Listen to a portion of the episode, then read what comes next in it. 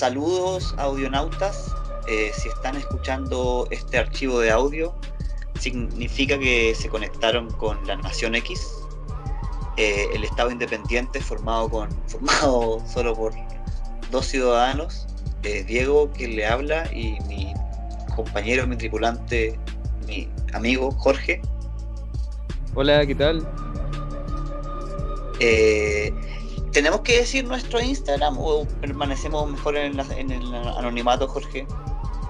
Eh, no, yo preferiría decir mi Instagram, sobre todo ahora que tengo una novela que quiero que el mundo conozca, entonces métanse a mi Instagram, arroba portugués-blanco, ahí pueden encontrar algo de mis trabajos y también lo invitaría a seguir a mi amigo Diego eh, como arroba historietador. Que ojo, uno de los mejores nombres de Instagram que, he escuchado en mi vida, historietador.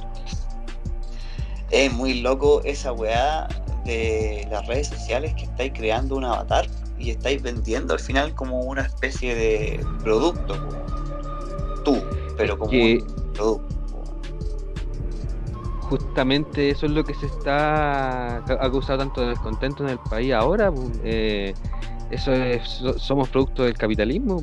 Para sobrevivir llegamos al punto en que es necesario vendernos nosotros. Porque si no vender la marca oye. Eh, nos desviamos me encanta que nos desviamos pero primero eh, siempre hay que pensar que este podcast puede ser el primero que alguien está escuchando. Entonces contexto. Eh, en un arranque de originalidad, con Jorge se nos ocurrió hacer un podcast sobre la cultura occidental de superhéroes y cómo se llama la cultura pop. Algo súper original porque hay literalmente cientos eh, de portales de noticias, podcasts, blogs, lo que sea que hablan de lo mismo. Pero eh, la idea es que con Jorge pensamos que podemos aportar desde otra visión, porque si no, si no, no lo estaríamos haciendo. Claro, o sea, y también aportar como cualquiera puede. Si lo que siempre conversamos nosotros, lo importante está en el ojo del observador, pues va a ser uno, uno se crea sus propias perspectivas y crítica al respecto de las cosas que le gustan. En este caso, a Diego y a mí son los cómics. Así que siento que todos podemos agregar algo nuevo a obras que, de las que se han hablado por mucho tiempo. Siempre que sea desde el corazón. Y desde la buena Claro, cosas genuinas, eh, lo, genuino, sí, la, buena onda. ¿Y de qué vamos a hablar hoy? El amor, el, amor a, las viñetas.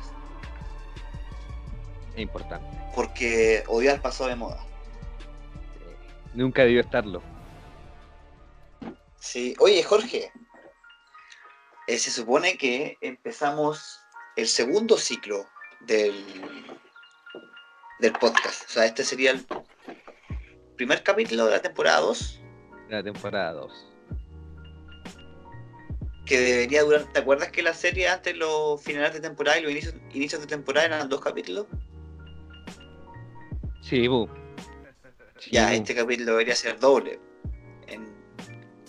Vamos a ver, vamos a ver. Igual, o sea, vamos a hablar de hartos cómics en este capítulo, pero vamos a ver. No sabemos eh, ya, para presentar el tema de hoy día, eh, queríamos eh, abrirles nuestros corazones a los audionautas para que nos conozcan íntimamente, por así decirlo, mediante nuestros cómics favoritos. Yo, por lo menos, en mi lista no, quise incluir los mejores porque esas listas me dan como mucha rabia. Entonces preferí eh, o sea, la idea con Jorge era que pusiéramos algo desde el corazón, desde, más que de, lo mejor, sino como nuestro favorito. Comienza así que, mira, para poner desde mi parte, explicarlo un poco. cuando me propusiste la idea era de que habláramos de los cómics que nos marcaron. A mí lo que me entusiasmó es que en el fondo yo recuerdo cuáles fueron los cómics que me marcaron, porque a través de esos cómics entendí el, formato en general. ¿Me cachai? O sea, con esos cómics yo aprendí a leer cómics y agarrarle el gusto a ello. Entonces igual me interesa compartir un poco esa experiencia porque hablan de lo, de lo bonito del formato, de lo bonito del noveno arte, de, lo bonito de la viñeta. que es algo único. Eh, claro. Así que hicimos una lista. Exacto. Hicimos una lista, cada uno tiene 10. Yo tengo 11, 11 cómics que me marcaron. ¿Tú tienes, Diego, cuánto? 10. 10. Ya, pues hay que ir de uno en uno. En, sí, pero solo aclarar que yo tengo 10 en ningún orden en particular, solo se me ocurrieron. Y tampoco, eh, tampoco lo hice de forma autobiográfica, como cronológica, eso me faltó. Fue más salpicado. Yo, yo, yo elegí mi, los cómics así en un orden cronológico, o sea, voy a hablar como desde la infancia hasta ahora mi, mi adultez. Han sido los cómics que me han ido marcando. Jorge, Jorge se la pega como la película Alta Fidelidad. El protagonista también. No he visto esa película, me la he recomendado por años, pero nunca soy el peor para las recomendaciones. Yo creo que toda la gente que me conozca puede dar fe de que yo soy el, la peor persona a la que le pueden dar recomendaciones. Nunca veo las cosas, siempre se me olvida. ¿Y sabes que los locos van a hacer un remake de Alta Fidelidad con la Zoe Kravitz, de la gatúbela? ¡Wow! Oye, ella como una bala esa chica porque ha tenido hartos papeles importantes. Yo recuerdo que en algún momento ella hizo de, de Ángel en, en X-Men Primera Clase. Tenés razón. Y, claro, y, pero después de un día para otro resulta que el Little Strange, resulta que es Gatúbela y ahora no, no tengo ningún problema con ello. Todo lo contrario, me encanta ella como Gatúbela pero eh, como que de repente explotó. No, no, no sé identificar cuál fue el trabajo, digamos, que la llevó a este. Ahí me faltaba mundo cinematográfico, pues, no, he visto tantos trabajos de ella. Eh, Jorge, ¿quién, quieres partir tú o comienzo yo? Eh, no sé, oh, me lo pusiste. Ya deja partir yo. ya, oye, y eh, quizá en, lo, posible hagamos spoiler free. O sea, hay que mencionar ciertas cosas. Claro, pero tratar de no hacer spoiler. Es que. Claro, si la idea es que, la, idea es que lo hagan, aclarar. Claro, aclarar de que igual nosotros hacíamos spoiler pensando en que nadie nos escuchaba. Resulta que si hubo gente que nos escuchó y nos dijo que por favor no más spoiler, así que hay que respetar, ah, porque, porque se requiere igual un montón de tecnología para llegar a, la frecuencia de Nación X. Pero ya. Eh, Parto entonces. Ya, mira, em, antes de nombrar el, cómic en sí, aclarar que se trata de una serie de cómics, o sea, digamos, son hartos números de una revista, de una publicación. Eh, yo cuando era niño, los primeros cómics que leí, estoy seguro que lo, he mencionado antes, fue Batman y Superman. ¿ya? Y entre esos hubo un cómic que me llevó a una saga que se llamó Contagio. Creo que esa saga fue una de las primeras cosas que me marcó. Porque para mí, ya, bacán, veía la, serie animada de Batman, podía ver los, los monitos peleando, ¿cachai? Lo estoy intentando simplificar para, explicar lo que sentía yo cuando chico. leía los cómics y claro, ya hacía historia y todo. Los, los, monitos se movían en mi cabeza.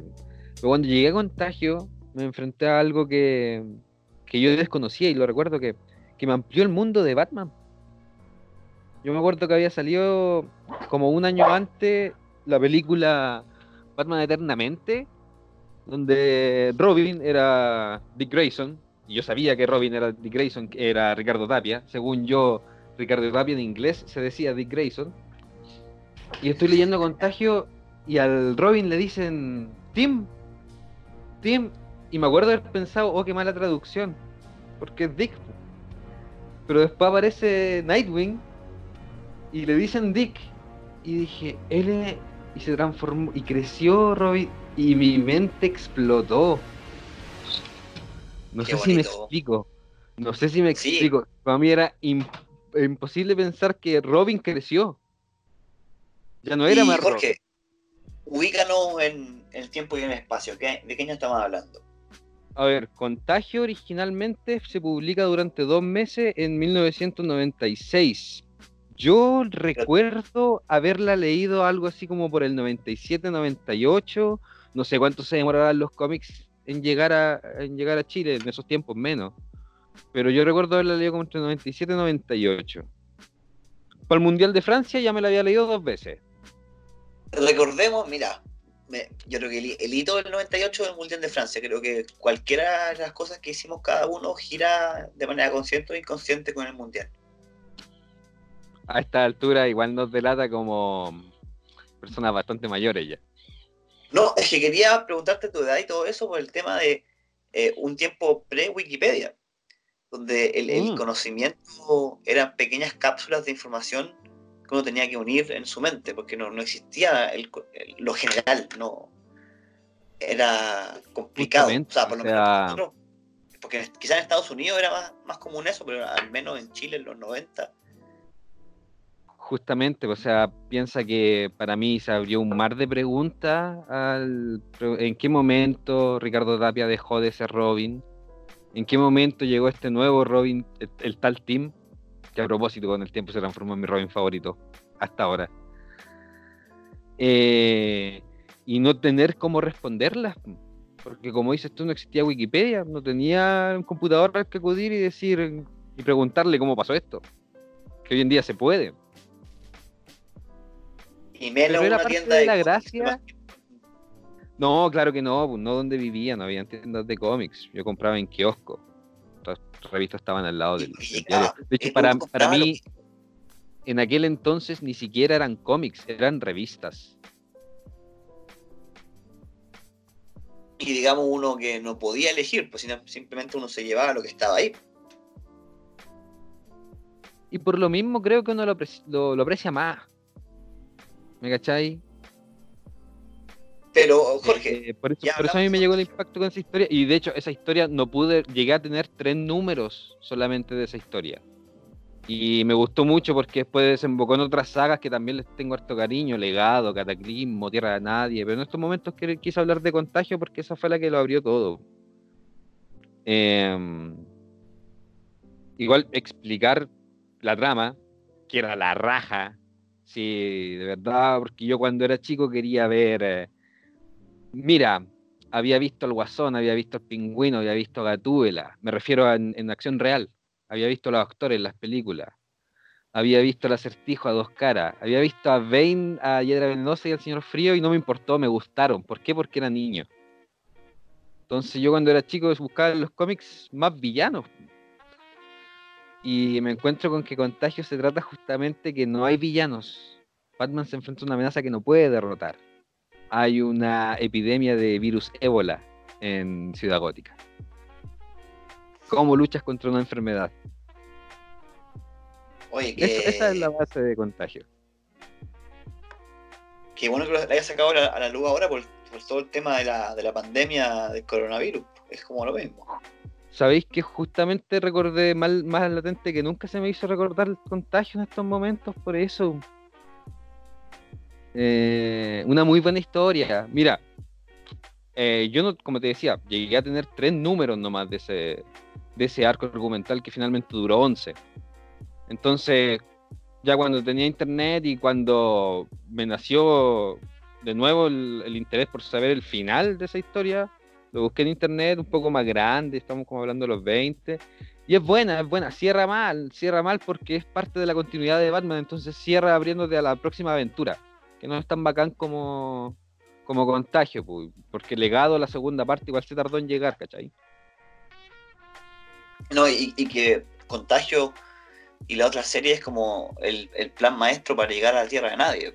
O sea, eh, Claro, el, contagio el, la llave a eso, por eso es tan importante. Y porque en sí, digamos, cuando yo me refiero al cierre, me refiero como al epílogo, porque la serie sí tiene su final, pues, o sea, sí llegamos a resolver la pregunta si acaso se puede detener una enfermedad. Oye, eh, algo que para aclarar, eh, cuando hablamos de Tierra de Nadie con tanta con un tono tan creyente, tan devoto, es un poco para explicar, eh, es un gran evento de Batman que se compone de 80 números a través de un año, donde ciudad gótica se, se, transforma en un campo de batalla. El, gobierno federal abandona la ciudad, la declara eh, un, territorio que no se puede entrar y... Tierra de nadie, literalmente. Claro, literalmente. Los ciudadanos de Gotham vuelven a actitudes tribales. Batman mismo incluso tiene que aprender a hablar ese lenguaje. Pero una gran saga que comenzó, digamos, con. con legado, o sea, perdón, con contagio. Y que fue el último trabajo de. Eh, Denny O'Neill como editor en jefe, pues fue su gran despedida, un hombre que escribió por muchos años, como desde los 70 viene escribiendo Batman. Entonces, un hombre que todo fan de Batman le debe mucho y por ende un nombre a buscar. Dennis O'Neill. Denny O'Neill. Y, ah, lo otro que quería mencionar, en Contagio, lo gran, además de Dennis O'Neill, en la parte del guion, igual trabajó con un trío de escritores que también hicieron sus buenos años en Batman. O sea, igual entienden al personaje, que son Chuck Dixon, Alan Grant y... Ay, se me olvidó lo otro. Estoy dejando uno afuera. Pero bueno, lo pueden buscar. ¿Tú que esos dos ejemplos que diste. Doug Moink, Doug Moink, ¿cómo se me olvidó? Doug Moink, el gran Doug Moink, el autor de Batman Vampiro. Son como escritores sólidos, pero no son tan famosos como Alan Moore, ¿cachai? Pero son los sólidos de la industria. Sí, es que igual creo que hay que entender que Alan Moore escribe en, en otro plano, no mejor ni peor, en otro plano porque estos tipos se encargaron de mantener, justamente como decís tú, de mantener la industria viva, pues ellos los que estaban encargados de, los, de los cómics mensuales. Y si bien Alan Moore trabajaba también con cómics mensuales, en su momento en DC lo hizo, igual después se pudo dar el lujo de tomar su descanso y cultivar sus propias cosas.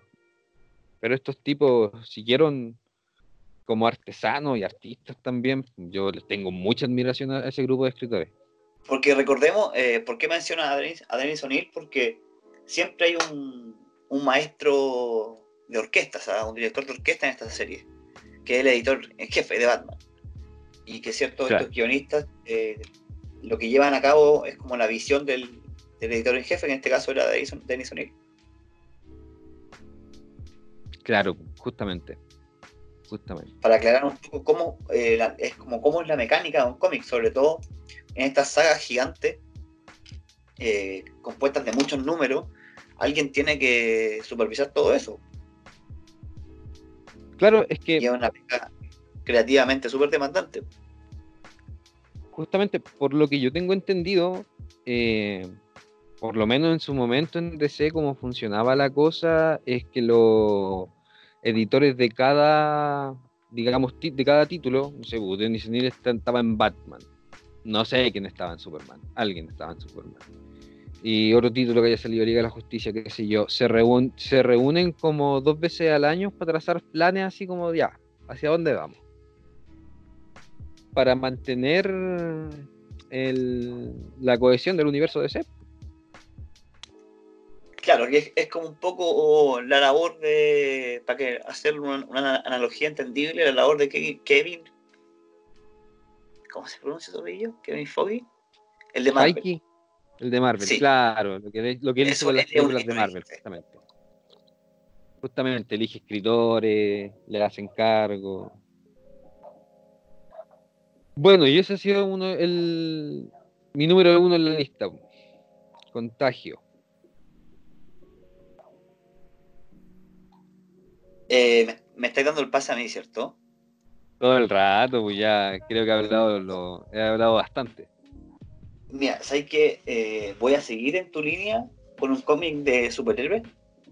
¿Ya? Es, así como tú hablaste de una saga, yo voy a hablar de una saga eh, gigante que se, extiende del 2001 al 2006, que es Daredevil, Marvel Knights, que o sea, es Daredevil bajo el sello Marvel Knight, eh, de Bendis y Malev, Alex Malev, Malev, no sé cómo se pronuncia. ¿Ya?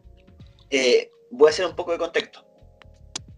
A ver, una, pregunta, disculpa. el, año dijiste desde el 2001 hasta 2006. ah, igual. 65, cómics. Wow. ¿Y todo a cargo del mismo equipo creativo? Sí. Bendis tiene unos como 10 antes de que entre Malek. Pero cuando él entra, la serie eh, toma. O sea, los otros 10, digamos que son como números más experimentales que hizo con David Mack, que es un ilustrador que está más cercano como a la pintura. Pero cuando entra Alex Malet, eh, comienza la saga de Daredevil de Ventis, que para hablar en términos de series, por ejemplo, imagínense una serie de cinco temporadas, seis temporadas, para, que imaginen la estructura narrativa y cómo funciona dramáticamente. Y la, gracia es que este, espera, quiero hacer una eh, una introducción. Este cómic salvó, salvó a Marvel, ¿Ya? porque la weá es que Marvel estuvo en la pasta eh, a, finales de los 90 y contrataron a Joe Quesada. ¿Ya? Y este loco, a través de Event Comics, subcontrató una serie, eh, un subsello editorial dentro de Marvel, así como lo fue Vértigo, que eran superhéroes de corte más urbano en Nueva York. O sea, ahí tenía a Jessica Jones.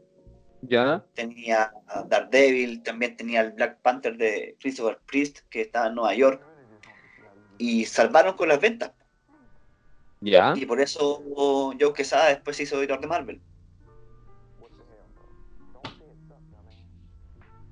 Y eh, un poco la, la, gracia de esta de este run, ¿cómo se llama? Es que pone a Daredevil en un mundo más realista dentro de lo realista que puede ser un superhéroe. Porque igual sigue siendo un tipo eh, vestido con un uniforme rojo saltando por las paredes, pero está más en un tono como si fuera una serie del HBO.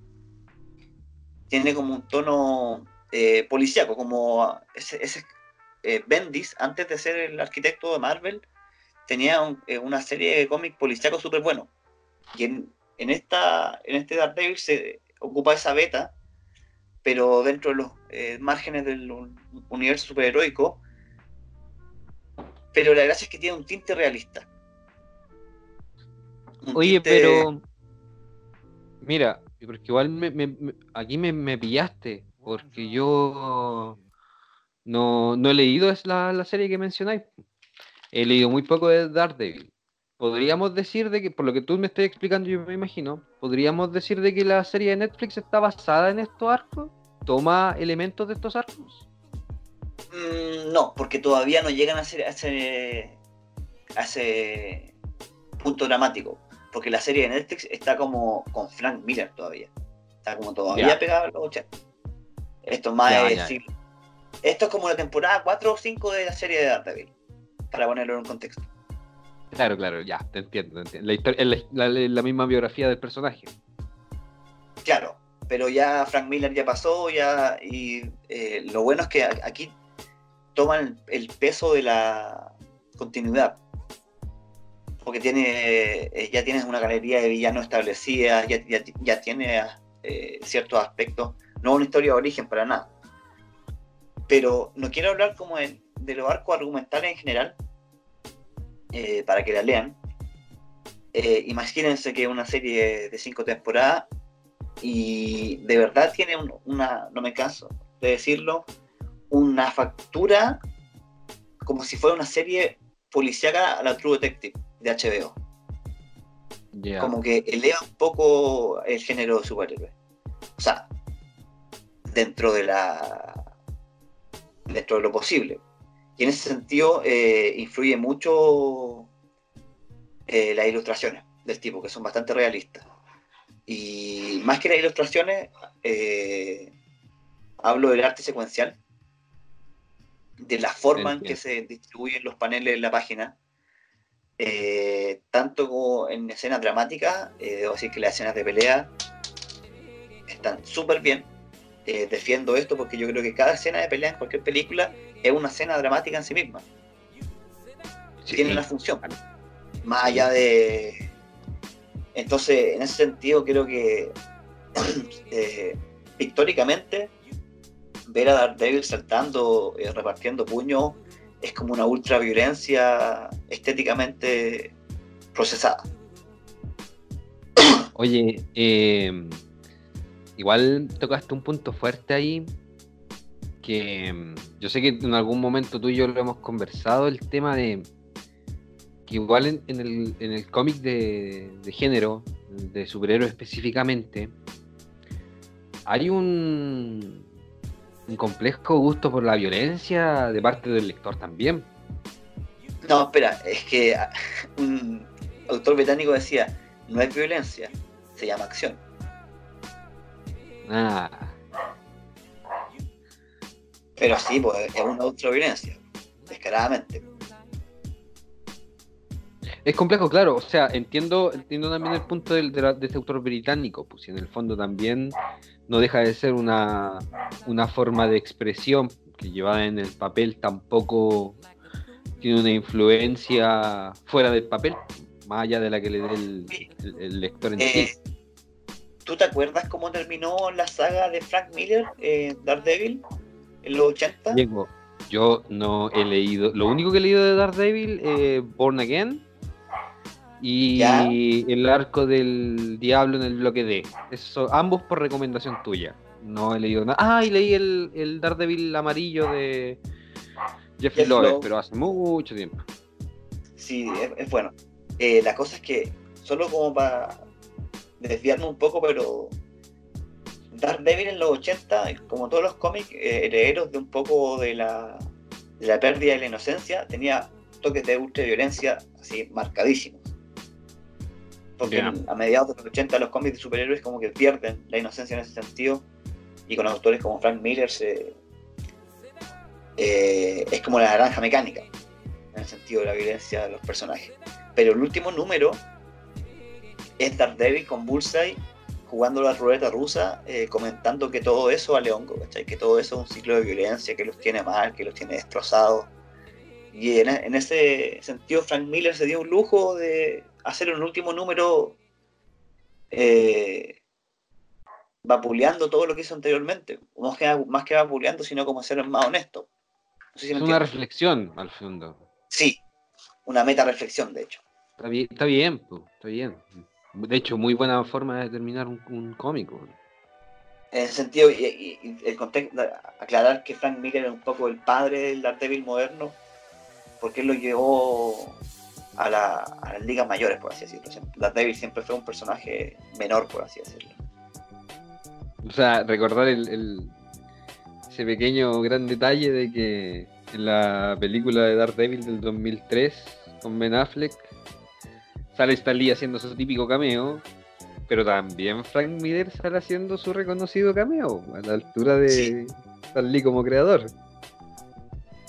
Ah, y poco de contexto para los que nunca hayan escuchado hablar de Daredevil, recomendar la serie de Netflix y en resumen decir que es un abogado ciego que como todo buen personaje de los 60 fue cegado por un químico radioactivo que le dio un sentido que potenció su otro sentido a niveles de superhéroe y también fue entrenado por un ninja ciego que se llama Stick y es como una especie de abogado, abogado de día y vigilante de noche.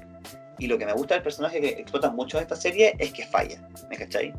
Es que falla, es que te entiendo, Y a diferencia de Batman, ¿cachai? Que llega a la mansión y Alfred le, tiene preparada la comida y duerme, este buen llega a las 5 de la mañana de combatir el crimen, se tiene que maquillar para eh, ocultar la herida y a las 8 de la mañana haciendo abogado.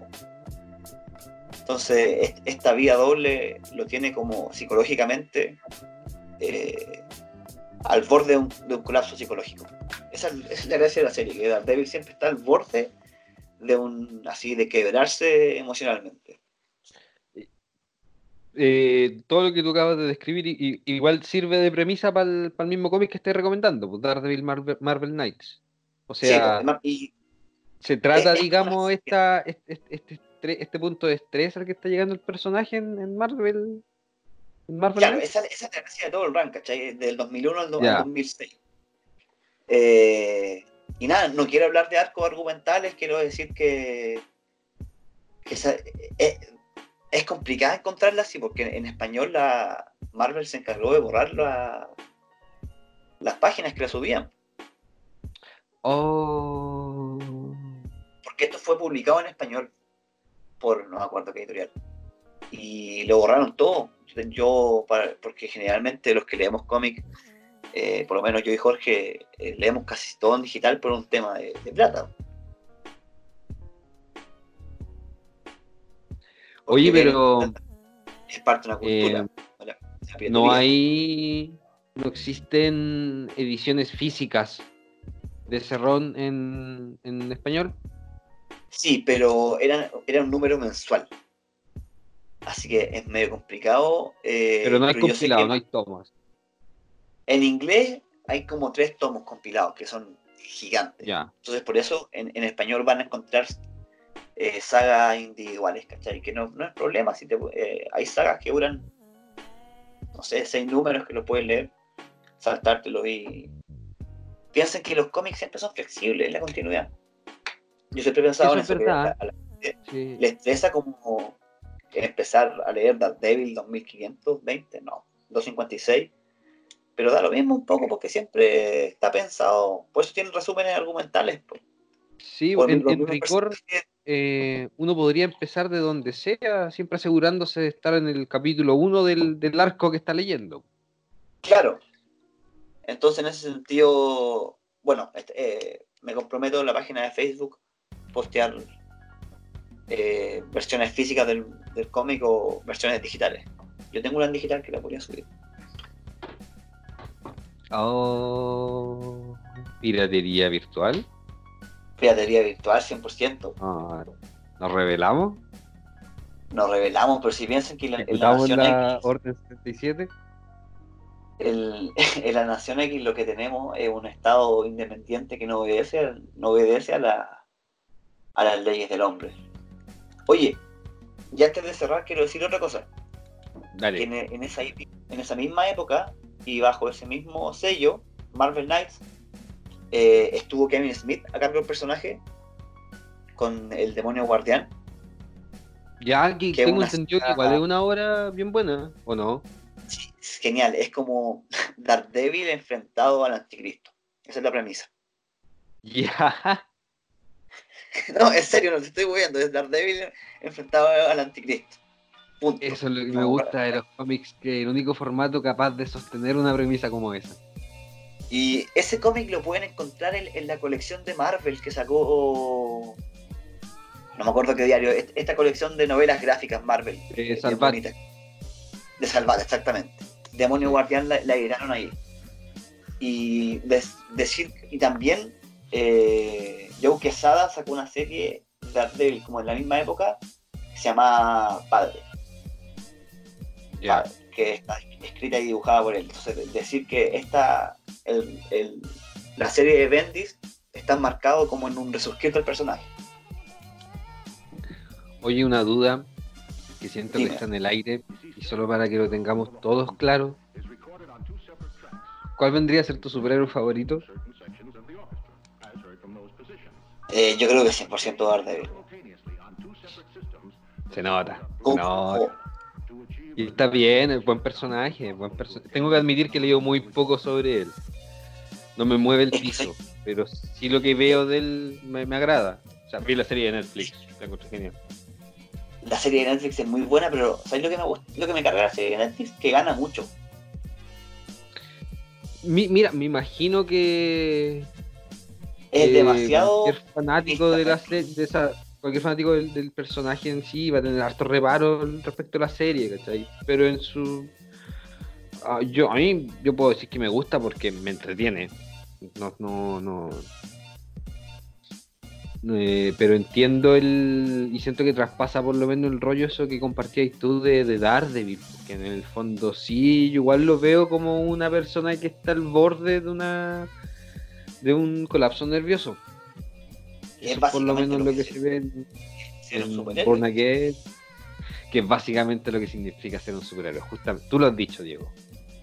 Sí, pues porque que Batman no vaya a psiquiatra. o sea, Batman en realidad va al psiquiatra, porque tiene Alfred.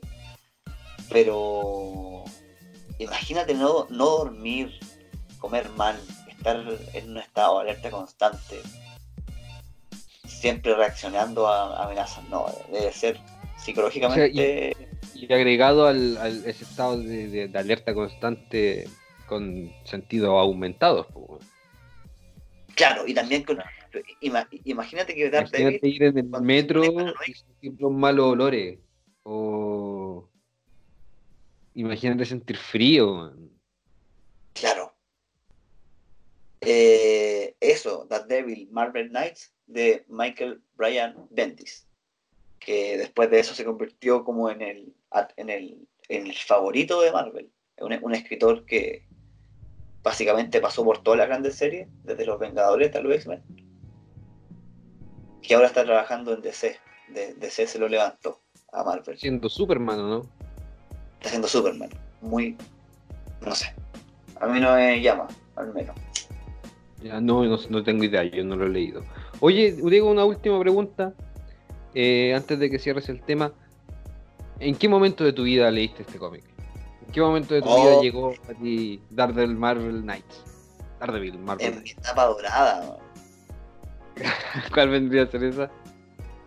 Cuando eh, yo se reactivó mi gusto por los cómics como el 2005. ¿Ya? Y, era una etapa que, no sé, a Daredevil lo ubicaba por la serie animada de, del Spider-Man y por la película del 2003. Y era esta etapa preciosa, eh, cuando tenía unos 19 años, 20 años, que todo era nuevo. Entonces tenía ahí Authority, tenía Sandman, tenía Watchmen. Entonces eh, ahí descubriendo todos los, grandes clásicos y cada siguiente lectura, no sé si me entiendes, Jorge. Entiendo, entiendo. Si igual pasé por ese periodo. No a la misma edad, un poco tarde, pero sí, porque de hecho todo lo que encontráis es bueno, weón. Hay un periodo en Sí, pues entonces. Eh, esto me lo pillé en, las páginas de descarga, como Taringa. Ya. Existían esta página que se llamaba Megapost. O en los foros de internet donde era, no sé, pues, débil cronológico, con todos los enlaces de descarga. Entonces llegué por ahí. Ya tratando de hacer como... Y no, bien, bien, fue un momento muy bacán de mi vida. Y ahí es donde te doy el, paso a ti, Jorge, porque ya creo que me extendí demasiado con, con. Ya. Em, eh, ¿Te pillas prevenido, Jorge? Sí, sí. Estoy, estoy, repasando la lista. No, pues ya me tocaría hablar de eh, también un cómic que leí eh, en mi infancia, no mucho después que Contagio. Eh, un cómic que igual mucho más adelante, más grande ya, con más información en la cabeza. fui desbloqueándole más cosas y descubriendo más lo que era. Me refiero a eh, qué le pasó al hombre del mañana. Superman, ¿qué le pasó al hombre del mañana?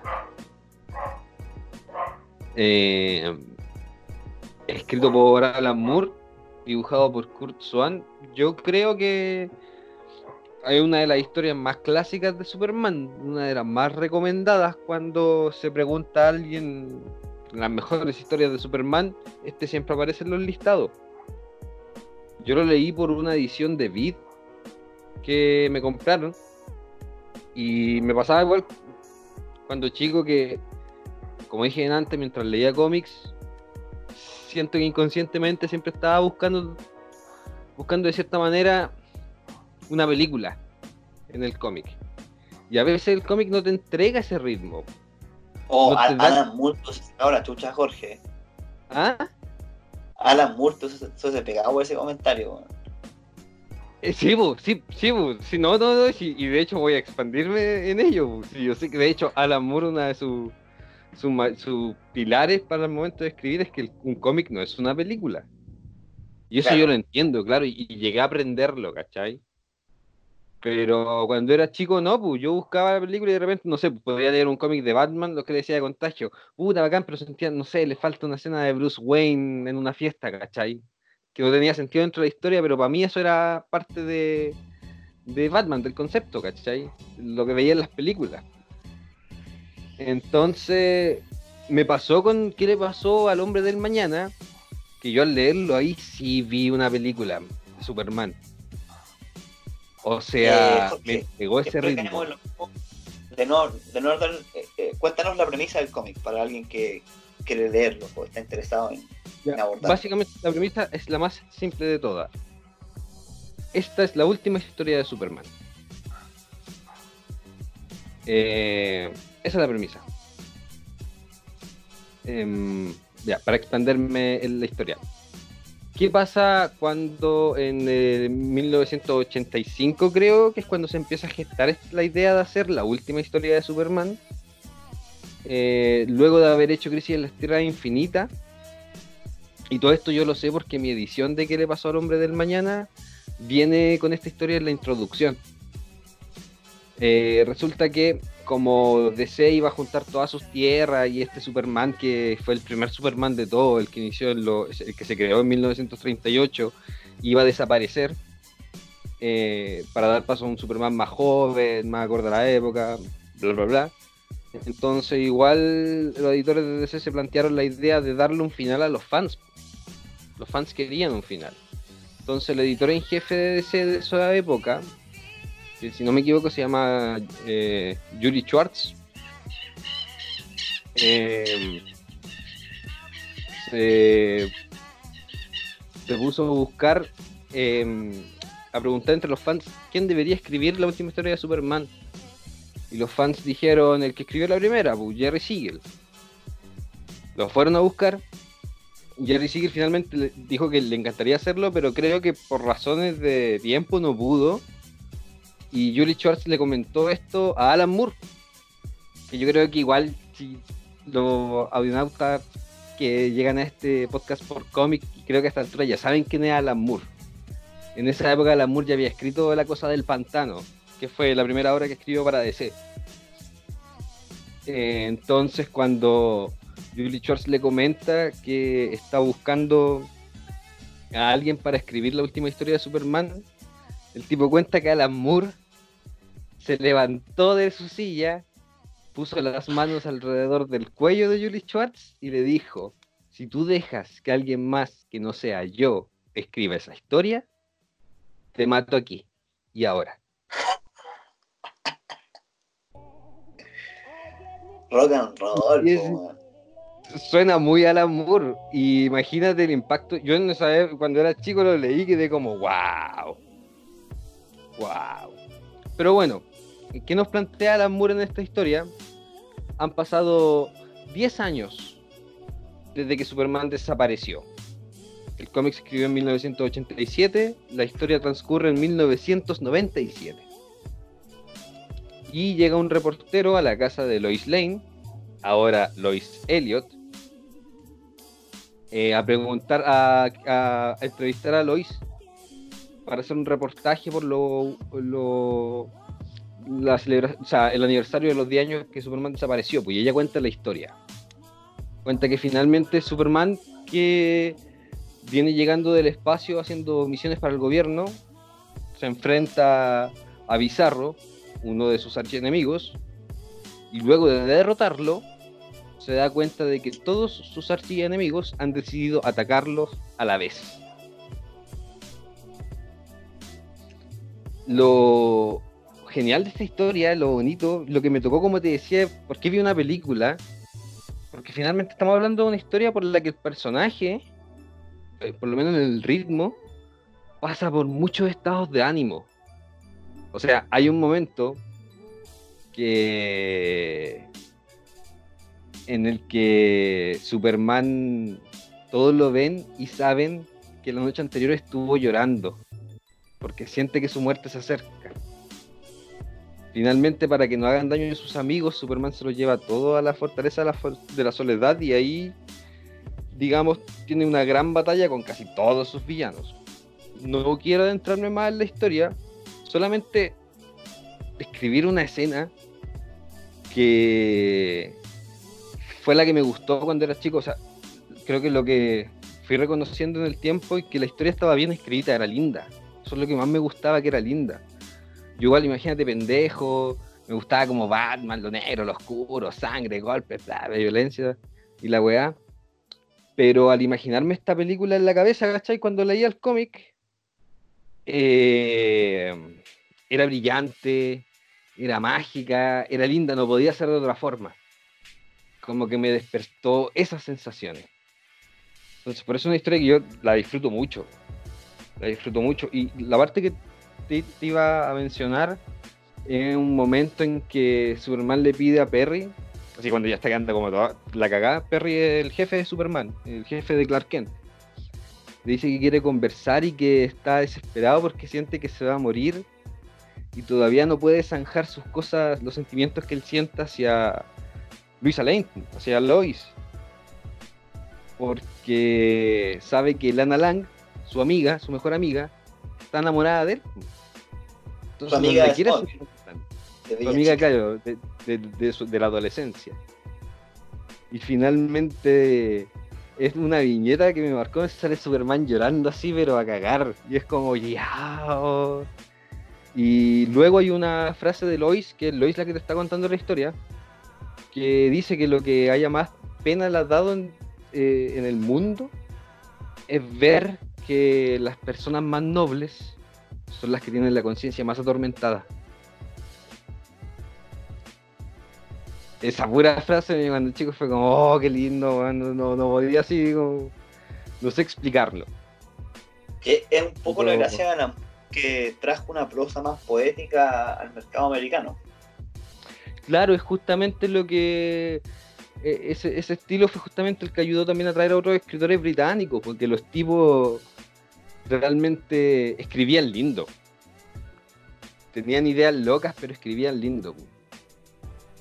Ah, y lo otro que también quiero agregar, em, que una cuestión que encuentro súper importante en, lo que es finalmente una película de superhéroes, eh, la pelea final, pues, tiene que haber una batalla final en que las fuerzas del bien se vean representadas por un personaje y las fuerzas del mal por otro y que haya una confrontación física. Y lo bueno es que qué le ocurrió al hombre del mañana lo tiene, tiene esa escena.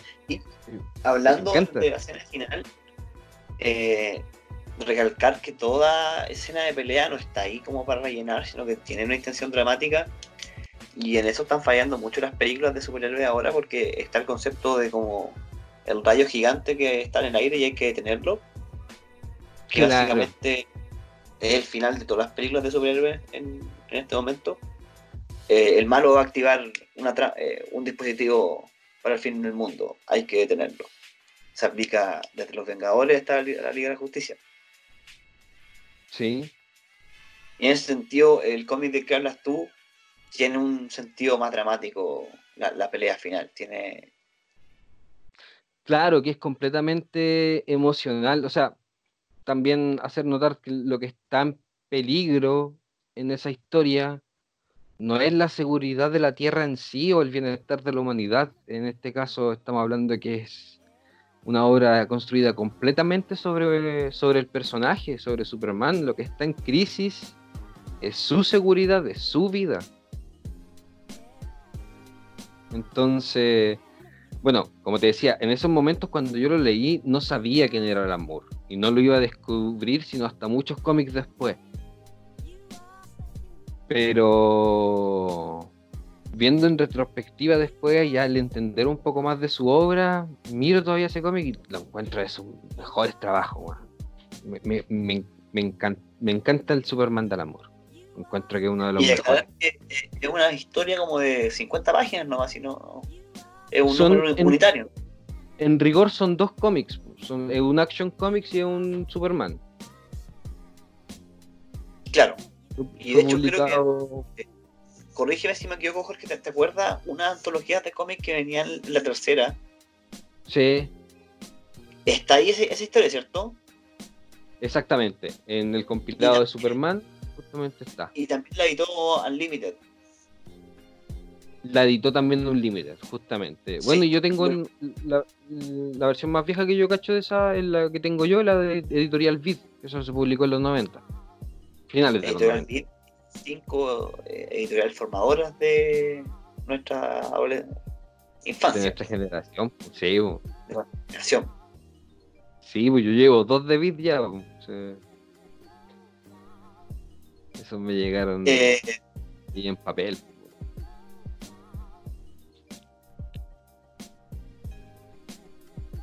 ¿Te toca? nada, me está dando el pase. sí. Eh, yo creo que, Sí, la pero- ruleta rusa ya giró. que Jorge, me voy a saltar el cómic que tenía acá y voy a agregar otro de mi lista para hacer un clic Sí. con lo que estamos hablando. Porque estamos hablando de la época formativa de nosotros, de la niñez, y cómo los cómics o, la, o los superhéroes en general, que, estaban, eh, que eran desde juguete a película, nos formaron. Que nos formaron en la etapa cuando éramos más impresionables. Donde no, existían como estos ánimos de criticar tanto o de ver los errores, sino era eh, experimentar arte de una manera mucho más pura. Es complejo porque uno siempre se plantea de que tiene que dudar frente a todo, pero igual nos encontramos en una época en que ya se, esa duda creo que sea exagerado para todo lo que corresponde ficción. ¿cachai? Es más difícil hoy en día disfrutar de un buen cómic, ¿cachai? por lo menos para la opinión popular. Y Entonces, por eso voy a traer a colación Dale. que celebra a los superhéroes, que se ¿Ya? llama 1985, de Mark Millar, otro escritor británico, y del ilustrador eh, Tommy Lee Edwards. No sé si te, si te suena, Jorge. 1985 de Marvel. Sí, Diego, me suena. tam- Esa la leí por recomendación tuya. Es un cómic eh, editado, o sea, publicado en 2008, que tiene una premisa muy simple. Trata de un niño como de 12 años, que el nombre se me olvidó a esa. Un niño de 12 años que está pasando como por un problema con sus papás, el, divorcio, que no, no se halla, lo dice en el cómic, está saliendo de la niñez, pero todavía no es un adulto, entonces todo el mundo lo mira como en menos, pero él ya tiene la conciencia de que no es un niño y es muy fanático de los cómics y la premisa es básicamente que en su pueblo, que es un pueblo chico, empiezan a aparecer supervillanos. Porque él, él vive en nuestro mundo, él no vive en el mundo de Marvel, sino que vive en la Tierra. No sé si me entiendes, Jorge, él vive en nuestra realidad. Sí, o sea, te entiendo. El- la historia ver- presenta en- nuestro mundo, donde se publican los cómics de Marvel. Exactamente, y, y, bueno, al final hay una explicación de ciencia ficción, hay, entran los Vengadores, hay, hay toda un- una pelea, pero lo que más quiero recalcar es de que celebra ese tono más ligero porque ese tono murió en el 86, ¿cachai? El tono de los superhéroes un poco más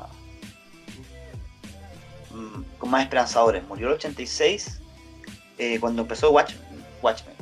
Esa es mi teoría de por qué el, el cómic se llama 1985. Está ambientado en esa, en esa época, pero Buena yo creo teoría. que es por el. Y no, no he querido buscarla en internet, es verdad, porque me quedo con, con lo mío nomás. De que es justo el año anterior al fin de la inocencia. Cuando Marvel Es estaba como con la guerra secreta y después comienza Watchmen y comienza Vértigo y la esperanza eh, es reemplazada un poco como por este horror exist- existencial. Entonces lo, rescato porque es básicamente una forma de Mark Millar de mostrar su niñez y de hacer como una especie de de hacer las paces con el niño que era, como a través de esta obra. Como porque también está muy ligado el tema de crecer, está ligado el tema de la influencia paterna. Bueno, no es un cómic tan, o sea, suena como que si fuera una novela, porque tiene peleas, tiene todo lo que se espera un cómic de superhéroes, pero tiene que ver mucho con crecer, con perder la inocencia. Y creo que Entiendo. eh, yo recuerdo haberlo leído. Recuerdo que tú, tú me lo mostraste, me, contaste de lo que se trataba, me interesó. Y just- es todo lo que decís tú es una celebración al, a los cómics, al- a los superhéroes. El, el- el padre del, del- chico, digamos, eh, fue el que le pasó el fanatismo a su hijo y por lo mismo el niño comprende y conoce a cada uno de los personajes con los que va interactuando. Que interactúa, digamos, con algunos. Y yo creo que tiene momentos tremendos así. Tengo una descripción del padre que me sentí, me sentí muy identificado con él y, saqué el extracto. El papá del niño era como un tipo que era muy raro porque era adulto, pero le gustaban los cómics, le gustaba la cultura popular.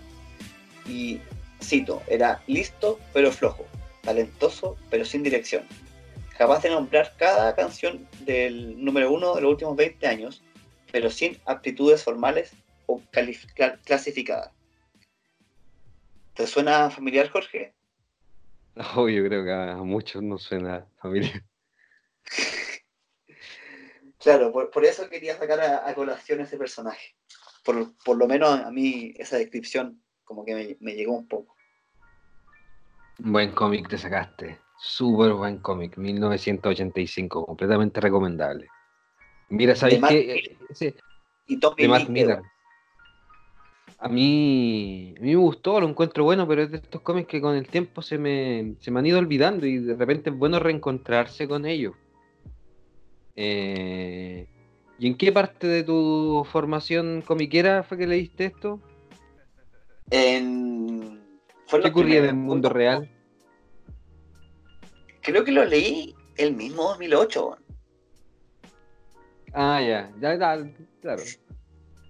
Sí, fue, fue como en, el año donde nos conocimos con Jorge y ahí entré en la internet y como lo dije anteriormente, era todo. Todo. Todo estaba disponible. Había tanto con lo que ponerse al día, bueno, y hasta el día de hoy como complicado leer todo, querer leer todo.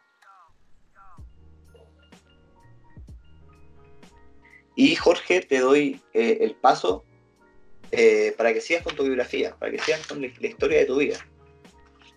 Eh, o sea, más que con la historia de mi vida, con lo, quiero mencionar los cómics que me marcaron y que me parecen completamente recomendables, especialmente el que voy a tocar ahora, porque tengo que decir que me marcó, me marcó. Me... 15 años, eh, pendejo mierda, así, no sé, soberbio, atacado por todas las malas actitudes de la adolescencia. Y una mentalidad que yo ahora la encuentro tan cerrada, quizá. Eh, aún así, este cómic igual me, expandió la mente. Em, creo que mi primer cómic que me llamaría que me dediqué a coleccionarlo tengo como hasta el número 15. Después eh, se perdió la publicación. No se siguió publicando. Me refiero a Caleuche Comic. ¿En serio? Bueno, Caleuche Comic era lo máximo.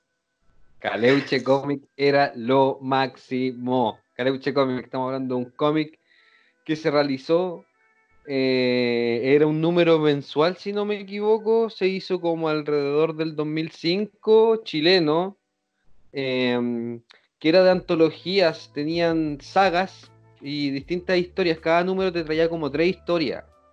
Eh, vamos a describir en, breve lo, que son las historias de los primeros dos números, que te presentan las tres sagas principales de Caleuche Comic. Que una es El Brujo, escrita por Ryan Wallis, que es la historia de un estudiante de la Universidad de Concepción que descubre que desciende de brujos chilotes y su padre le hereda un traje confeccionado con una capa confeccionada de piel humana, que es con la que vuelan los brujos, para que se convierta en un superhéroe y luche contra la brujería.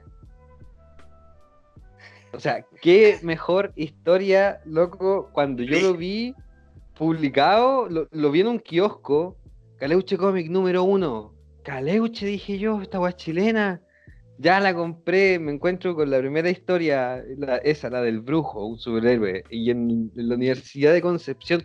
O sea, me, gusta esa weá de eh, poder leer un cómic y de repente ir por la calle, porque en ese tiempo, no, todavía no vivía en Concepción, pero más tarde viví, pero conocía Concepción como estar donde ocurría la acción de las viñetas. Y era un producto chileno.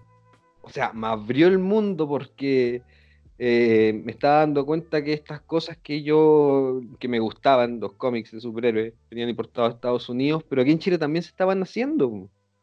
Por ejemplo, la segunda historia del número uno se llamaba EGZ. No recuerdo en estos momentos el nombre del escritor ni del dibujante. De hecho, del brujo tampoco me acuerdo de los dibujantes. Tengo mala memoria para los dibujantes. Pero EGZ era la historia de dos agentes muy una mezcla entre hombres de negro, expediente secreto X, que se encargaban de los casos paranormales aquí en Chile y entraban a pelear en una eh, casa embrujada. Y la otra saga, que es por lejos, sin desmerecer la otra, la otra historia que mencioné, pero en, mí, lo personal la que más me gustaba a mí era Bichos Raros, que era la historia de una pandilla de, de chicos como de 15 años, segundo medio, de distintas clases sociales, que eran los elegidos, digamos, para pelear contra las fuerzas sobrenaturales que ocurrían aquí en Chile. Y cada uno de los chicos era una parodia, un homenaje, en realidad, a un miembro de la banda de Scooby-Doo. era genial, weón. O sea, eh, honestamente me abrió las puertas porque eh, yo siempre he soñado con eh, llegar, poder algún día crear, eh, hacer cómics. Ya tengo la novela, quizás el cómic siguiente paso, ya he hecho unos cómics, ¿cachai? Me gustaría producir más. Y en ese momento, puta, ver que Aleuche Comics se está haciendo acá fue como, fuck yeah, el mundo se está preparando, ¿cachai? El mundo, la, cosa está pasando acá, y era buen producto. Yo llegué a tener 15 números, pero porque de verdad estaba pegado por cómo terminaban las historias, me enganchaba me cultivó ese, ese geek, ese, el seguidor de cómics, esa cultura comiquera, de mensualmente dirigirme al kiosco, comprar el número, porque tengo que saber qué es lo que pasa. Que básicamente es como lo experimentan los gringos, que eh, es la manera de experimentarlo. exactamente, es, el cómic se experimenta así el cómic en general, no solamente los gringos, pero la idea del cómic ese seriado es que cada vez que salga, punto lo compras porque quedaste muy enganchado al mes anterior. Básicamente, eh, misma batidora, mismo Vaticanal. Eso es lo que te tiene que generar un cómic. Sí, eh, y es, raro porque es muy diferente al, lenguaje de, de las series, pero tiene mucho que ver pero recordemos un, un cómic como, si lo traduce a tiempo, es como Doctor Who, que los capítulos antiguos de la serie eran como de 20 minutos y eran sagas como de 6 capítulos. Claro, claro, claro, claro. Sí, pues los formatos han ido cambiando, la manera en, ir contando la historia de otra. Pero el formato que nunca muere. Eh, pero a mí me asombraba, por ejemplo, mira, buen punto tocaste ahí porque en rigor estamos hablando de un cómic. ¿Cuánto dura? Unas 24 páginas. ¿Cierto? El eh, cómic promedio. Jorge, fíjate en el verbo. ¿Cuánto dura? Como de tiempo. Ya, sí, tiene razón. razón. Es que no hay tiempo, tiempo lo controlas tú. Sí, sí, sí. Pero ¿qué extensión en páginas tiene un cómic no, promedio? Es que quiero llegar a un punto ah, la, la, grapa, 24, 22 páginas. 24, 22. Pongámosle 24. 22 creo yo, si no me No, no sé, realmente no me atrevo a apostar. No, creo que tenía un poco más. Es que ahora lo recuerdo. Me encantaría tener mi, mi ejemplar a mano para poder revisarlo, pero ahora que lo recuerdo, Caleuche, el primer número, tiene tres historias. Cada una debe tener como seis páginas y tenéis las 24. Pero fíjate lo difícil que es de repente para un escritor sostener bien una historia a través de 24 páginas. Estos tipos sintetizaban, ¿me entendí? Entonces la apreciación que yo le sentía igual era como, en la medida, podíais ver realmente a profesionales del cómic detrás de, estas historias. Eran capaces de sintetizar y mantenerte en sintonía, ¿cachai? De avanzar la historia. De hecho, la, genialidad siempre yo creo que está en la síntesis, más que en, en expandirse, en extenderse. ¿Tú nunca llegaste a leer números de Caleuche? No. O sea, sé de la existencia del brujo. Recuerdo haber visto imágenes. pero no, nunca he leído un número entero. Oye, cabe igual destacar que, por ejemplo, no mencioné, pero Bichos Raros, recuerdo el guion estaba a cargo de Sebastián Castro. Mm, luego el dibujo se hizo cargo Carla Díaz a partir como del número 3. Los primeros dos números tienen otro dibujante que no me acuerdo. Em, pero lo que quería llegar es que igual de Caleuche salieron grandes dibujantes como Amancay Nahuelpan. Que, que está ahora. Hoy, en, hoy en día dibuja Nightwing, si no me equivoco. O dibujó Nightwing. Y Amankai Novel Pant surge con una historia que se llama Hijos de P, que tiene su reminiscencia a Sin City. Era la época. O sea, había salido, la película había salido en el momento, los cómics estaban publicando. Yo puedo asumir quizás de que él tenía una referencia a Sin City porque el estilo se parecía. Pero Hijos de P era muy buena en términos de ritmo, en cómo estaba escrito. Se hacía funcionar Sin City en una población, ¿cachai?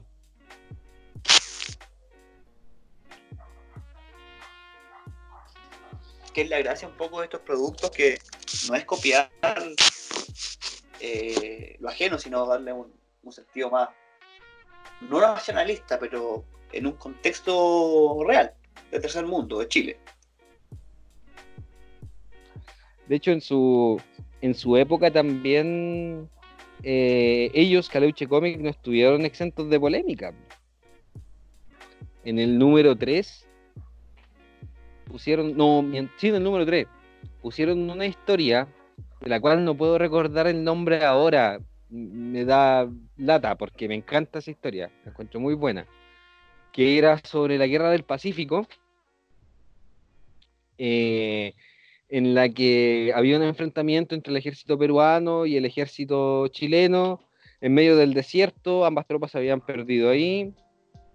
Eh, el enfrentamiento ocurre ganan los chilenos, toman preso a un peruano, eh, que fue el único que sobrevivió, y llega la noche y los peruanos, los muertos se levantan y tienen que unirse el, peruano preso con el chileno para pelear con los zombies por una amenaza mística que luego se va desarrollando en, en los capítulos siguientes pero tuvo su polémica porque al parecer se tomó como un acto de odio el hecho de que fueran peruanos muertos.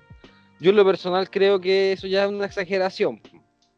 Pero los chicos igual después se disculparon. Recuerdo que el número 4 tenía en la contraportada una pequeña tira cómica en la que el editor le decía al, al, creador del cómic, oye, tuvimos problemas, y dice, ah, no te lo arreglo ahora.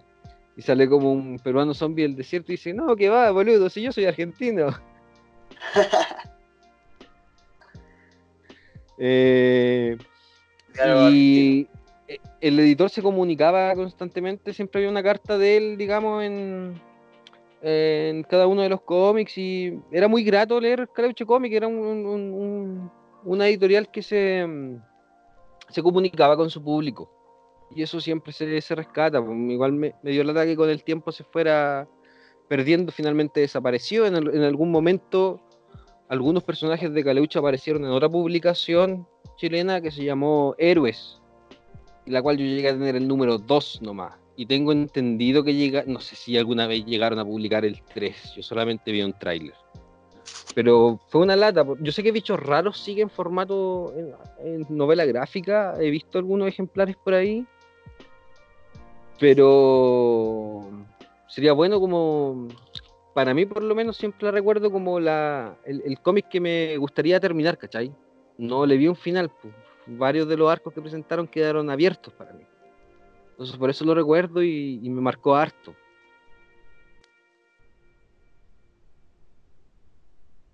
Mira, qué bueno que sacaste a colación un cómic nacional. Y no es por ser chauvinista ni nada de eso, pero eh, la gracia de leer algo nacional es que estaba anclado a, tu realidad. Te hablan desde.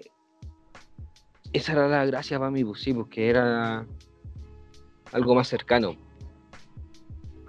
Como te digo, cuando presentan a, en el brujo, cuando presentan a Román Farías, el personaje que se va a convertir en el brujo, eh, él tiene un sueño porque como todo mechón, bueno, no como todo mechón, pero en esa época, como el 80% de los mechones, el tipo se dedicaba a tomar nomás en la U, a carretear.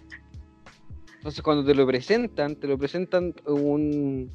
Eh, después de un carrete este weón llegó a la casa, se quedó raja, curado, dormido, ¿cachai? Y la primera viñeta que te muestran de él es un sueño, en donde aparece el Román Farías, pero rubio y vestido como el príncipe Adam de He-Man.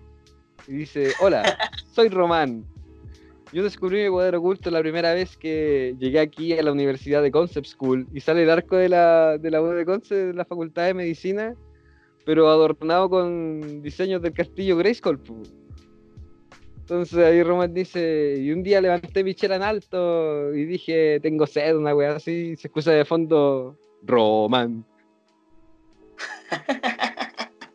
Era genial, weón. Oye, Jorge, yo creo que te debes comprometer a, al fanpage a subir algunas fotos de Caleuche cuando tenga los ejemplares a mano para que la gente un poco sea un poco de arqueología. Claro, claro, sí, porque sabéis que yo no he encontrado descargas de Caleuche, como te digo, tengo todas las ganas de terminar la saga. Eh, quiero comprarme también los ejemplares de bichos raros que continuaron, porque esa sí que tenía unos arcos súper bien definidos en la se publicó la historia se publicó alrededor de 12 números en Caleuche, la de bichos raros. Y ahí ya tenéis como tres arcos así. Y son todos súper buenos.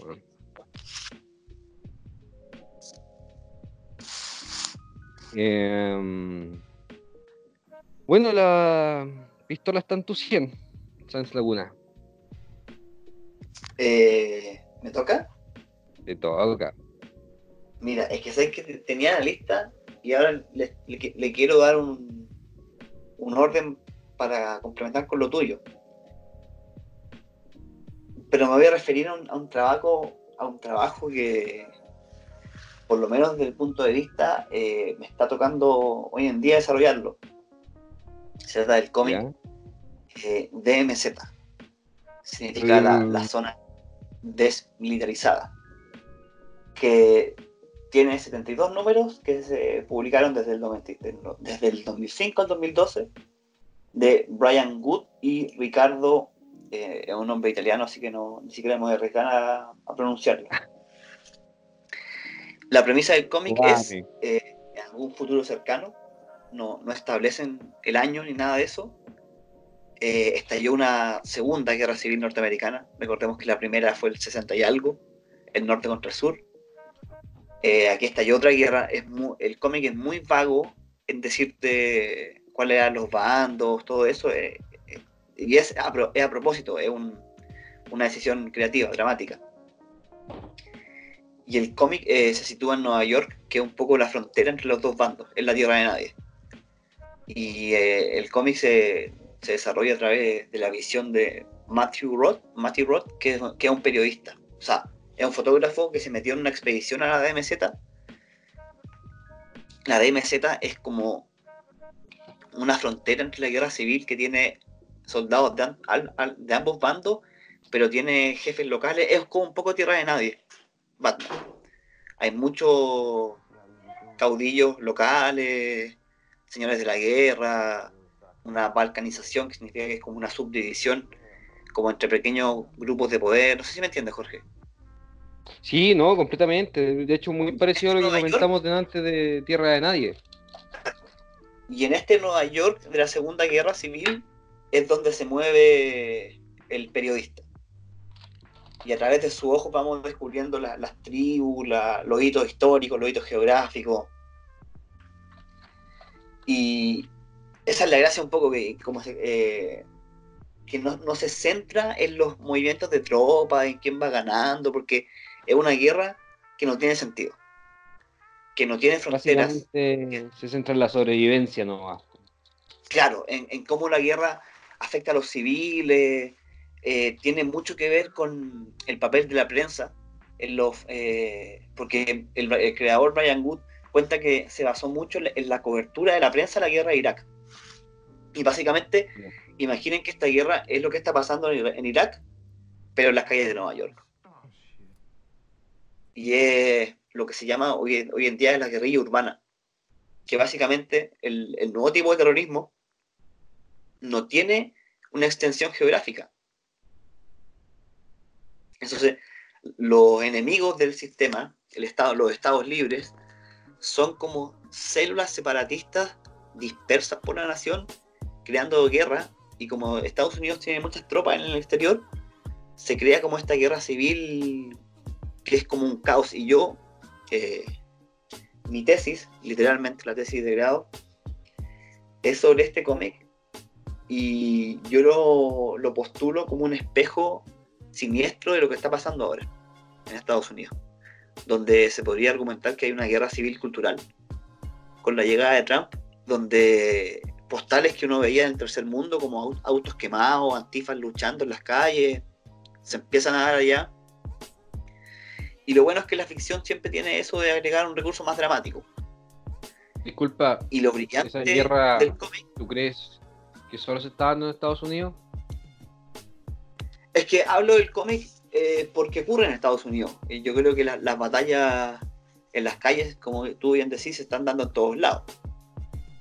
Y, un poco lo que hace este cómic es que es del, es del 2012, Entonces se anticipa. No es que no es que los, escritores tengan una bola de cristal y sepan el futuro, sino que simplemente huelen hacia dónde va la sociedad y son capaces de, anteponerse a eso. O sea, de, no anteponerse, sino de mostrarlo antes al menos. Y DMZ de verdad lo recomiendo eh, por lo que está pasando hoy en día en Estados Unidos. Creo que es una lectura necesaria para entender el siglo XXI. Eh, y las nuevas formas de guerra y las nuevas formas y los nuevos conflictos sociales que surgen a través de la guerra. Que esa es la gracia del cómic. Eh, creo que el mundo está entrando como en otro chip de enfrentamiento, porque ya la Segunda Guerra Mundial fue como la última guerra por territorio, ¿me cachai? Ahora es todo más confuso, el terrorismo es como una guerra posmoderna.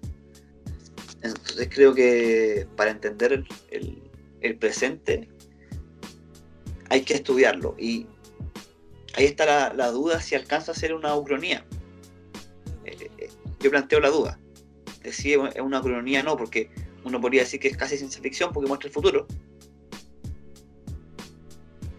Pero también muestra lo que pudo haber pasado o lo que pasó. Y ahí me callo porque creo que llevo hablando muchos minutos. Oye, pero es bien interesante igual la hora que que nos estáis compartiendo y que mm, y el, lo personal yo encuentro que ha tenido poco bombo, es poco conocida a pesar de lo, de lo extensa que es. Son 52 números, ¿cierto? 72. 72. Ya, tipo, tipo Sandman, pues, más o menos, eso es lo que duró Sandman. Se enmarca en, los cómics que a mí más me gusta, que son las series regulares eh, que concluyen en algún momento, que son no, son como los cómics de superhéroes que se publican infinitamente, sino que aquí hay una idea de terminarlo en algún momento. Y creo que en mi lista tengo varios cómics que también siguen como esa, esa ese estilo de publicación, como de tener un final. Claro. Y es más. Es mucho más autoral, porque el, autor es Claro, que así funciona Image. Que Image ¿Tú eres dueño de todo lo que creas? Ya, pero. En el fondo, pues, o sea, me, me, me, me, fui para otro lado. Pero que es un spoiler de los siguientes tomos. Hablar de Image. Te entiendo, te entiendo. Pero una consulta. Eh, ¿Cuál es la editorial que publica DMZ Image? Eh, creo que es Vértigo. Mira, al tiro te digo. Yo estoy casi, sí, es vértigo. Hablé de Image por el tema de, de los derechos de autor, pero esto es vértigo. Y bueno, y en español fue editado por. E, exactamente el vértigo, en, en, español fue editado por Planeta de Agostini y por SC, por si lo quieren leer. Y, bueno, se publicó completo, ¿no? En SC y en Planeta. Exactamente. Ah, la raja, pero tienen que ser como yo tomo así, ¿o no? Exactamente, eso es como 10 tomos. Eh, pero la gracia es que se extiende por arcos argumentales de seis números sobre el terreno, el cuerpo de un periodista, poderes de guerra. Tiene nombre bastante llamativo. Y eso lo, recomiendo mucho para los que están al tanto con la política norteamericana. Yo soy como un poco nerd de esas elecciones, así que últimamente he estado muy entretenido por las primarias demócratas. Eh, como para entender Estados Unidos, como para entender el, nuevo Estados Unidos del siglo XXI. Cuáles son sus fracturas sociales, cuáles son eh, cuáles son, cuál es su destino entrando al siglo XXI, cómo va a cambiar esa sociedad y cómo nos, va a afectar sí o sí. Porque no, no hablo como pro yankee, sino que hablo como no, no, no, romano tiene que estudiar sí o sí. Como, claro, desde el punto de vista como observador, como estudioso. Exactamente. Interesante. bueno, DMZ siempre ha estado en mi lista de cómics por leer la premisa del cómic que me encanta que sale en los primeros, las primeras viñetas, todos los días son el 9-11.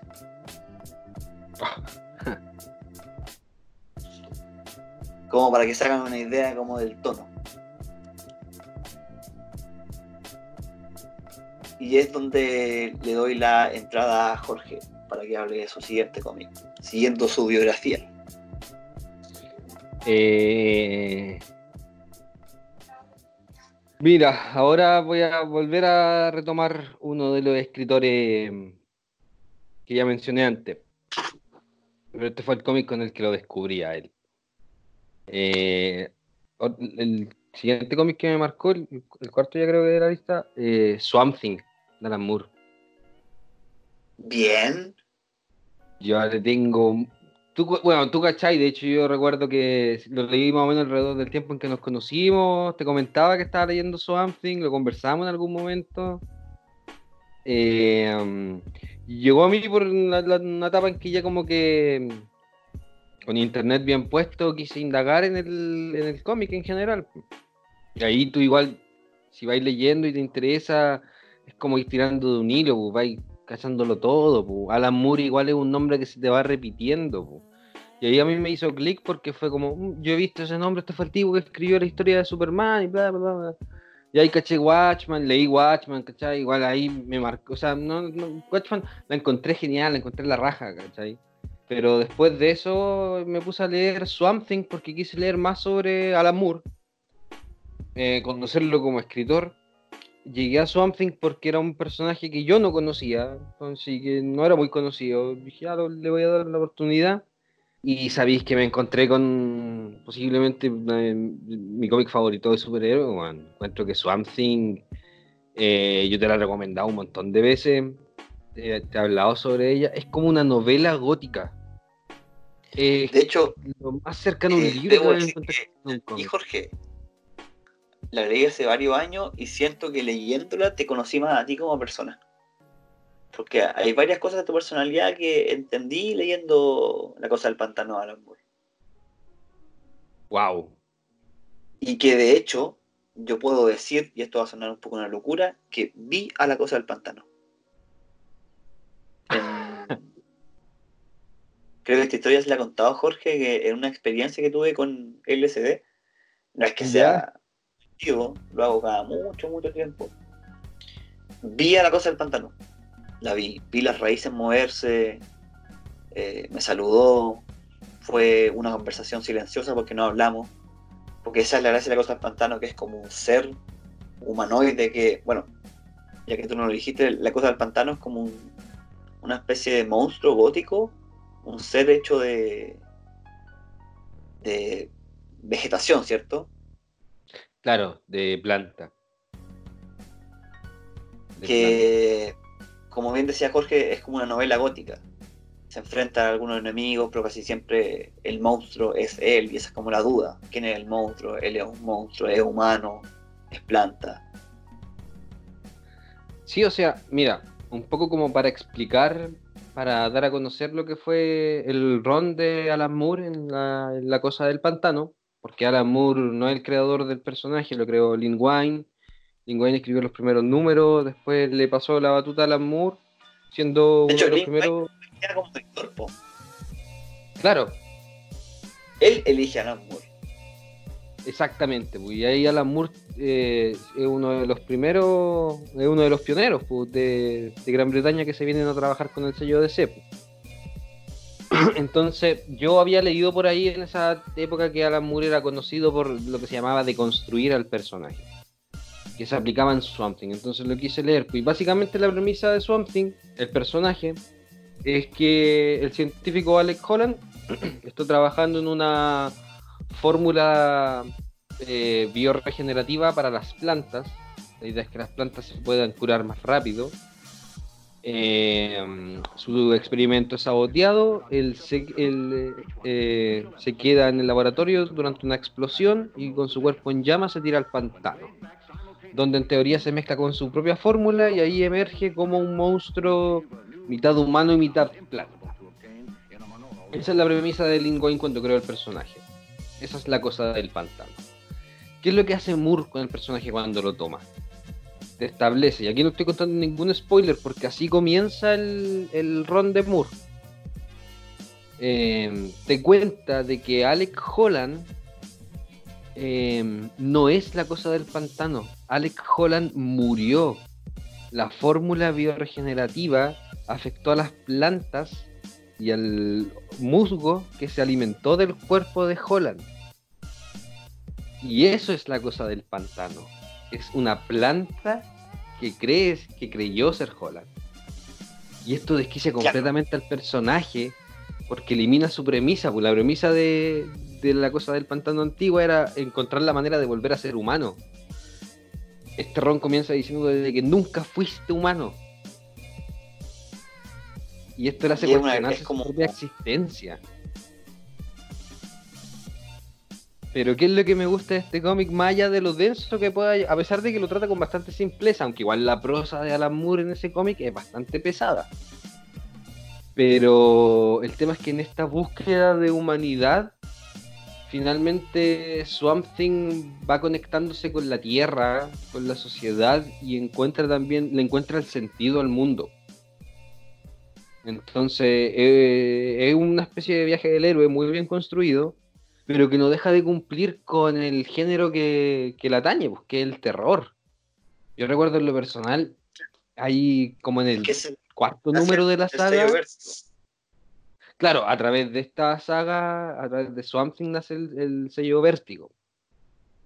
Eh, pero lo que te iba a contar es que hay una viñeta que me, que, que me vuela la cabeza así porque de verdad me dio miedo cuando la leí me generó rechazo. Que eh, en, como en el cuarto capítulo se enfrentan a un demonio que se conoce como el Rey Mono, que es como un mono araña blanco y en algún momento va a la pieza de un, va a la pieza de un niño.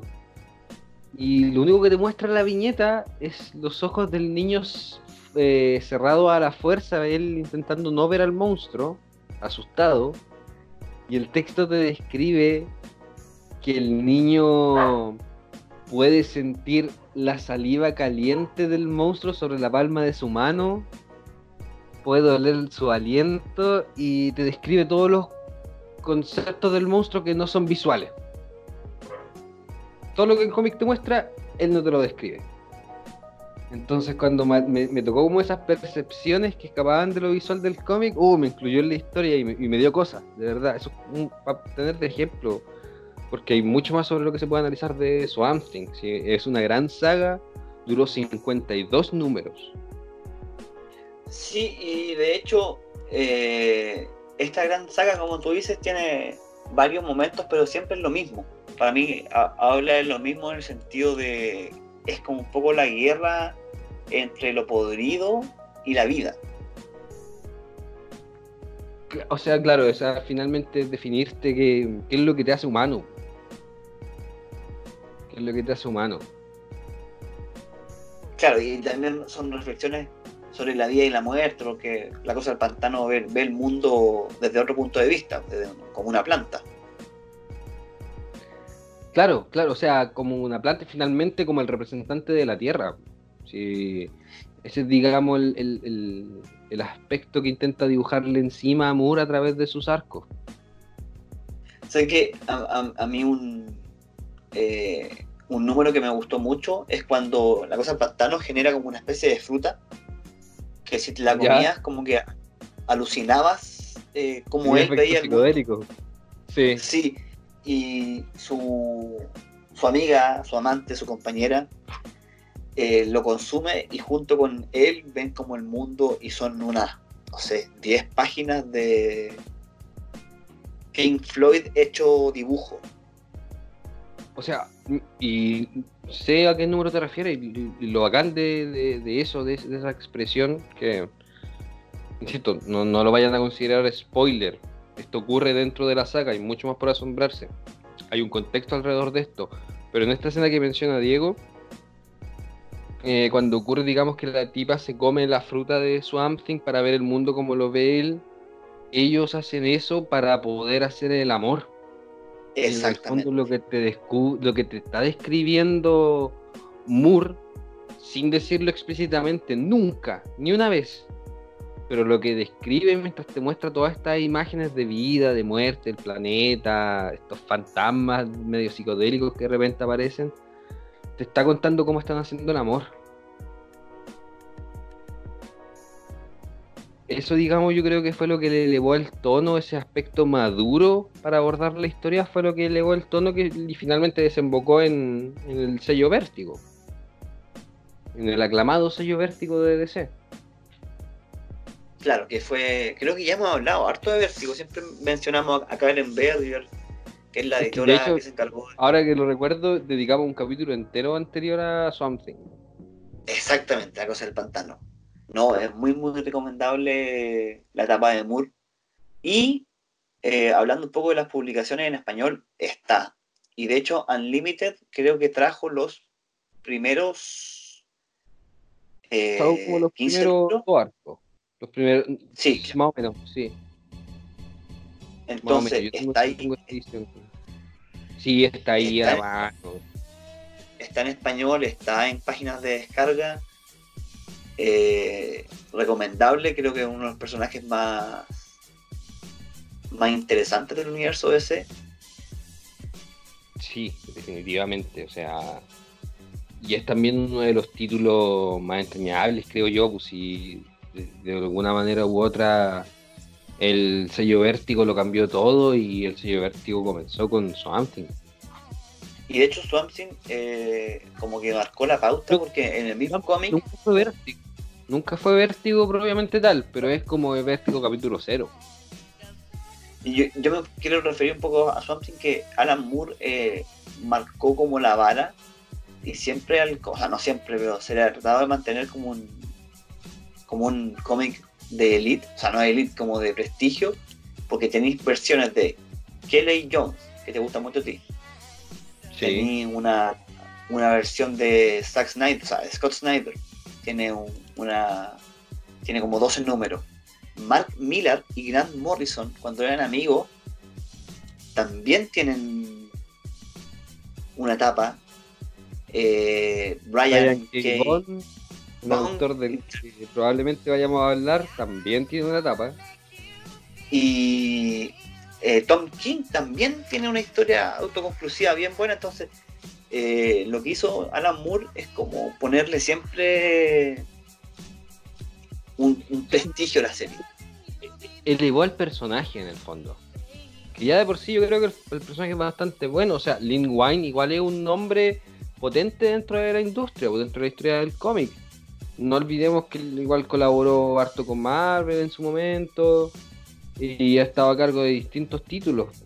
Pero Alan Moore le creo que le otorgó la densidad, la profundidad de su historia, le otorgó otro estatus al personaje. ¿Algo más que agregar, Jorge, en su defensa del cómic? Sobre Swamp Thing, puta, nada más que decir que dentro de todo el terror, dentro de todos los monstruos que vayan a ver, finalmente es una gran historia de amor. ¿Sabes que me he dado cuenta con el tiempo de que yo, a pesar de haber renegado de ello por años, igual soy súper cebollero para mi gusto, weón. Me gustan las historias de amor. Me gustan las historias de amor. Y finalmente Swamp Thing es eso. Es una gran historia de amor. Ahora te corresponde a ti, Diego. ¿Cuál fue el cuarto cómic que te marcó? Lo que me corresponde a mí, Jorge, es, y aludiendo a quizás que Audionautas sigan en pie, hemos hablado durante más de hora y media, y yo creo que oh. el capítulo tiene que llegar hasta acá, y probablemente sean unos... ¿Te imagináis? Son tres capítulos. ¿Sacaremos tres capítulos de hora y media de nuestros cómics favoritos? No sé cuántos cómics hicimos, o sea, porque nuestra lista era 10 cada uno. Hicimos hoy día, sí, a hacer. Ah, sí. Y hacemos que la, temporada 2 son nuestros cómics favoritos, toda la temporada no, sí, bueno, fijo de un capítulo más. Igual se nos vienen hartos números, pues, igual. Aparte que yo sé, yo veo mi lista y sé que hay dos en que vamos a. Hay dos cómics que vamos a. Tú también los tenías. Yo sé que tú también los tenías en tu lista. Yo, yo creo que tres. ¿Puedes decir que tres? Sí, yo digo tres. Mm, Entonces, el capítulo nos va a ser más rápido. Claro, sí, vamos a encontrar más temas en común. Temas en común. Y, eso, eh, si están escuchando. Hemos, revisado, déjame hacer un pequeño resumen del capítulo porque eh, por lo menos se sintió bastante agradable. Creo que hemos reseñado dentro de lo posible eh, buenas obras, todas súper recomendables. Agradezco a Diego por volver a traer a mi memoria lo que es 1985. De verdad es un buen cómic. Ojalá los que puedan que lo lean. Y eso, eso fue lo que me asombró a mí en este capítulo. Así que sigan escuchando, porque pronto se viene el segundo capítulo con cómics que nos marcaron. Chao, idiotas. Qué pesado. Siempre hago eso.